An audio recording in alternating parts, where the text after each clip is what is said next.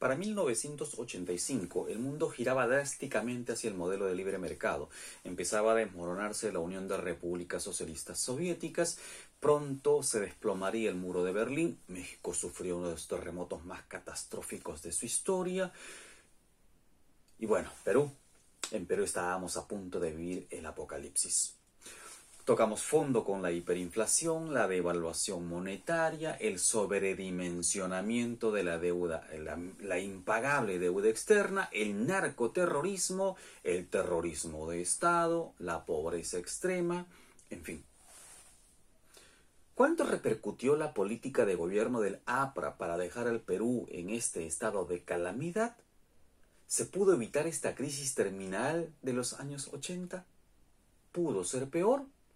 En los próximos minutos hablaré sobre el primer gobierno de Alan García, la política de subsidios, el terrorismo, el intento de estatización, la fiesta de los dólares, las eternas obras públicas y más. Acompáñame.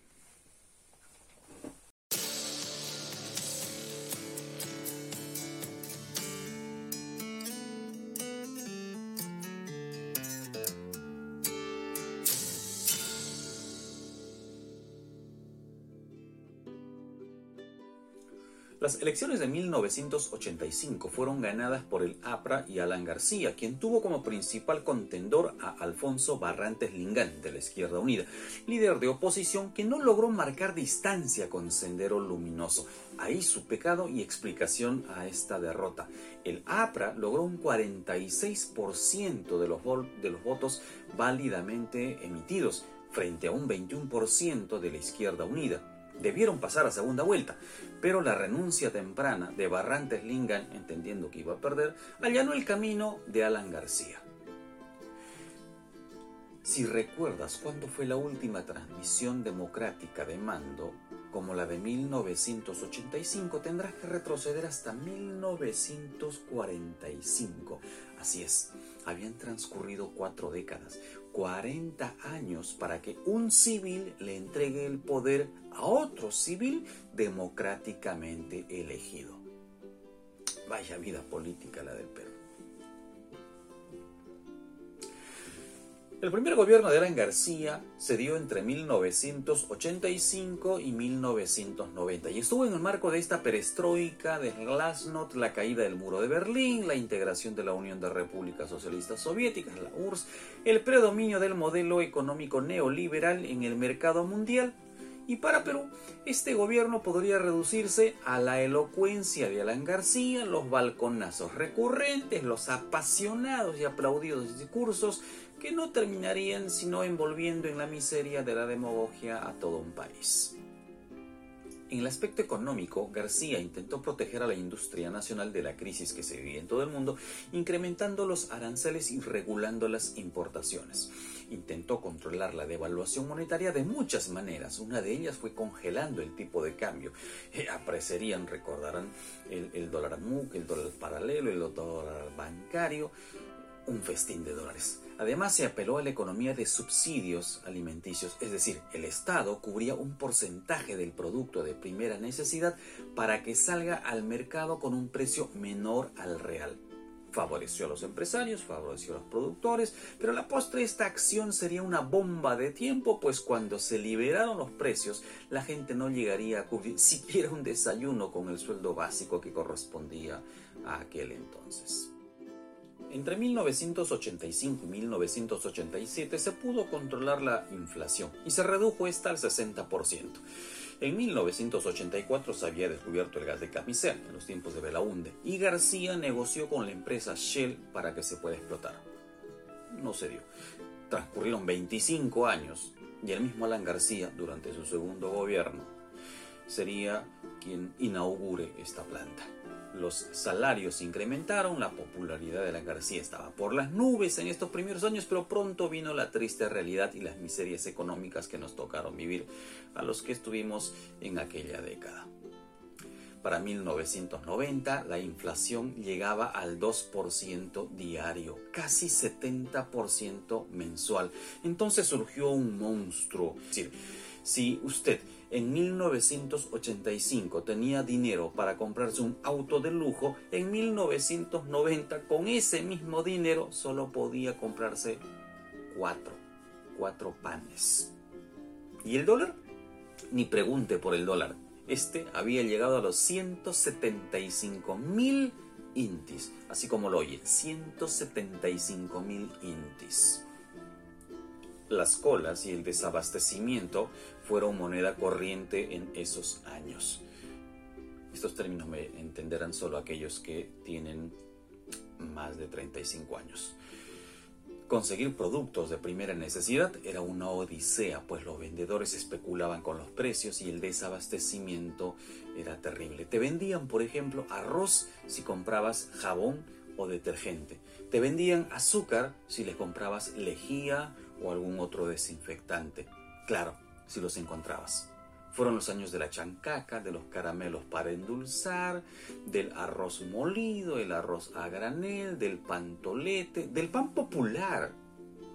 Recordarán el, el pan popular. El terrorismo siguió avanzando en el interior del país, pero ante la resistencia que encontraron, empezaron a cometer crímenes en las comunidades campesinas y en las zonas urbanas al interior del país. Las Fuerzas Armadas enfrentaron estos actos de violencia con más violencia y terminaron colocando a los peruanos en medio de un fuego cruzado en el que ambos cometieron abusos, tanto las huestes de Sendero Luminoso y el MRTA por un lado, frente a las fuerzas policiales y las Fuerzas Armadas representantes del Estado peruano. Pese a ello, la población campesina se fue organizando y formaron las famosas rondas de autodefensa que frenaron el avance de estos grupos terroristas. Los golpes vinieron de ambos lados.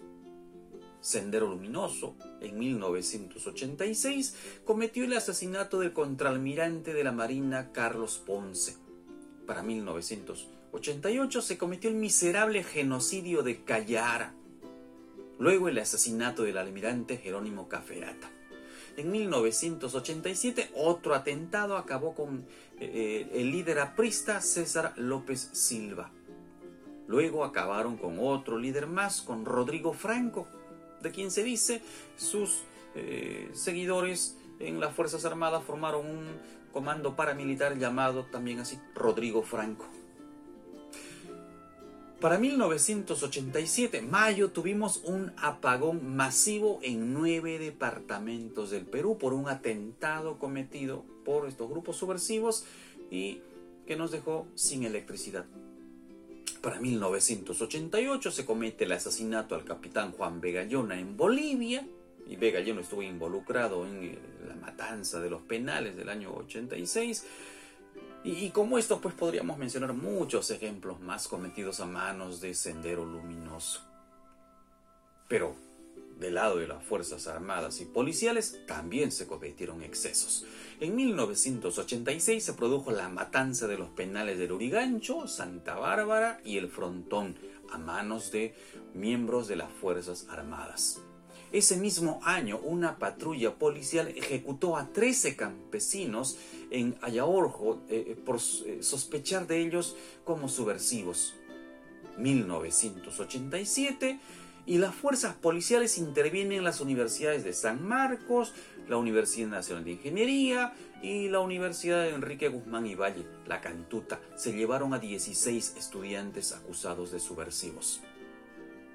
Para 1988 se produjo la matanza de Cayara a manos de una patrulla del ejército peruano.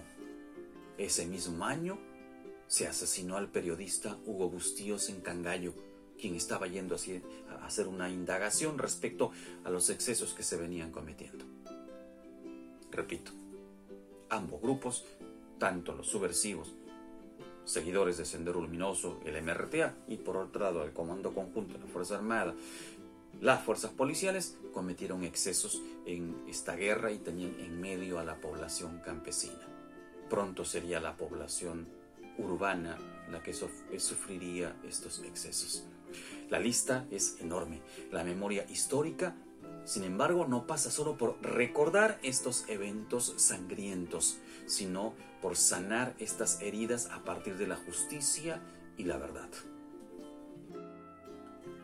Pero hay más, hay, mucho más. Para 1990 se produjo la, sospechosa y cinematográfica fuga del líder eh, terrorista eh, Víctor Polay Campos, el jefe del MRTA, del Movimiento Revolucionario Tupac Amaru, y 46 militantes más que fugaron por un túnel de 300 metros que salía desde el mismo penal de Canto Grande y que apenas habían sido capturados un año antes. A Polay lo habían capturado en 1989. Eh, un dato acá, Polay eh, se había iniciado en las filas del aprismo. El narcotráfico tampoco dio tregua. Nuestro país avanzaba peligrosamente a convertirse en un narcoestado. Ya teníamos eh, a Colombia como modelo y estábamos yendo en esa misma línea por la presencia cada vez más sólida de traficantes en la selva central y en la región surandina del país. Zonas como Tocache, Uchiza, Pichanaki, el Braem, empezaron a sonar fuerte. Eran lugares conocidos por las noticias que llegaban sobre eh, los clanes eh, que venían formándose por la disputa que había en el control del tráfico de drogas. Retornando al plano económico, pero con mirada internacional, García había desafiado al FMI, el Fondo Monetario Internacional, para pagar la deuda solo con el 10% de nuestras exportaciones. Entonces, dejamos de ser sujetos de crédito, se paralizaron muchas obras públicas, una de las más recordadas es la del tren eléctrico de Lima, que además presentó problemas de corrupción con la, empresa italiana Tralima. El tren eléctrico no se terminó en el gobierno de Alan García. Pasaron 25 años y 25 años después el mismo Alan García, pero en su segundo mandato inauguró el primer tramo de este tren eléctrico. Sí, 25 años después. Fue tan dramática la situación del país que para 1988 ya estábamos negociando nuevamente el pago de la deuda externa. Pero ese capricho juvenil eh, le costaría al país la friolera de 20 mil millones de dólares. Así es, 20 mil millones de dólares, más del doble de la deuda que se había heredado del gobierno militar en la década del 70. Tamaña irresponsabilidad. La estatización de la banca fue una de las acciones más recordadas de este gobierno. Alan García había apostado por los empresarios peruanos y les había brindado facilidades económicas para generar ganancias y reactivar la economía. Recuerden la fiesta de los dólares MUC. Pero ellos prefirieron invertir sus utilidades fuera del país, lo que eh, llevó al gobierno a proponer la monopolización de la banca. Pero fue solo un discurso. Fue un discurso, pues los grandes banqueros peruanos se encargaron de desbaratar esta medida.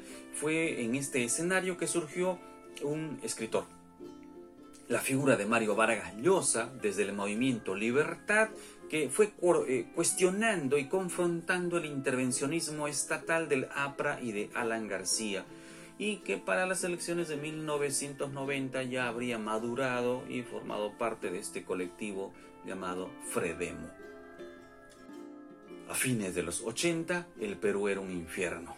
Narcoterrorismo, pobreza extrema, hiperinflación, miles de peruanos migraron eh, a países como Venezuela, Estados Unidos, España, Italia, Argentina, Japón, todo parecía consumado.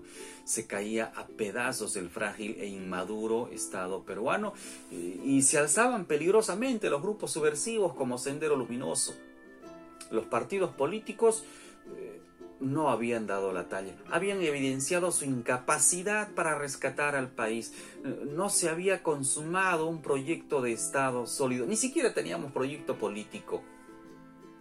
Y aparecen en este escenario apocalíptico, eh, eh, cual Mesías, los grupos independientes, eh, los no políticos, los técnicos, los que ofrecían la salvación frente al descalabro y desprestigio de los partidos políticos tradicionales, ya desde 1988 venían apareciendo los grupos independientes que ofrecían eh, eh, la cura, la salvación para este país. Así llegamos en 1990. Mi adolescencia transcurrió en este tiempo para la educación secundaria que llevé en el Colegio Libertador San Martín en Tahuantinsuyo, Independencia. Y fui testigo presencial de las colas, del desabastecimiento, de la pobreza en la que vivimos y de las demás miserias que nos tocaron llevar en esa década del 80. Recuerda, si la historia se repite es porque no hemos aprovechado sus lecciones. Te espero, como cada viernes, en mi canal. Hasta la próxima semana.